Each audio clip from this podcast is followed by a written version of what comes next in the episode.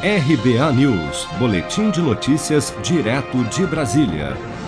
Ao participar nesta quarta-feira de uma audiência pública na Comissão de Educação, Esportes e Cultura do Senado, para dar explicações sobre as suas falas recentes a respeito do inclusivismo de crianças com deficiência no ensino regular e que o convívio com certos tipos de deficiência era impraticável, prejudicando o aprendizado dos outros alunos na mesma sala de aula, o ministro da Educação se retratou e pediu desculpas a quem tenha ofendido com as suas declarações. Vamos ouvir.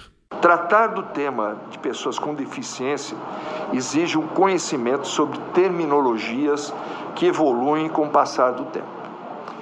Esse foi o meu grande erro, porque há uma linguagem e um vocabulário próprio para tratar desses assuntos, desse assunto que é tão sensível e que me entristeceu de uma maneira muito grande, eu, pela minha própria formação, até religiosa, é, ser tido, ter tido essa, essa pecha de ser um homem que quer lançar os deficientes num fosso e numa vala, isso me, me tocou demais, eu fiquei muito sentido e não é essa a realidade, nem é esse meu pensamento.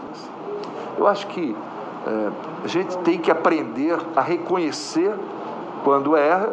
Não foi é, uma, uma ação minha com objetivo, eu não tive a intenção de magoar, mas muitas vezes nós usamos palavras e termos e gestos que magoam Embora o texto da entrevista eu fale lá repetidamente, olha, vou usar um termo com muito cuidado e quero aproveitar a oportunidade aqui, senhor presidente, para reiterar perante esse Senado Federal meu sincero pedido de desculpas a todos aqueles que se sentiram ofendidos.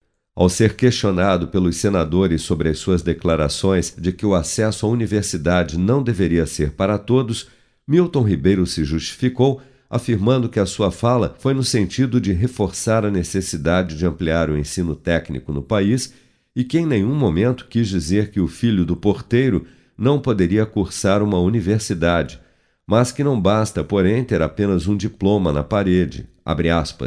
Não sou elitista, penso que não adianta ter graduado e sem ter onde trabalhar. O estudante pega um financiamento estatal, termina com um diploma, sem emprego e uma dívida no banco.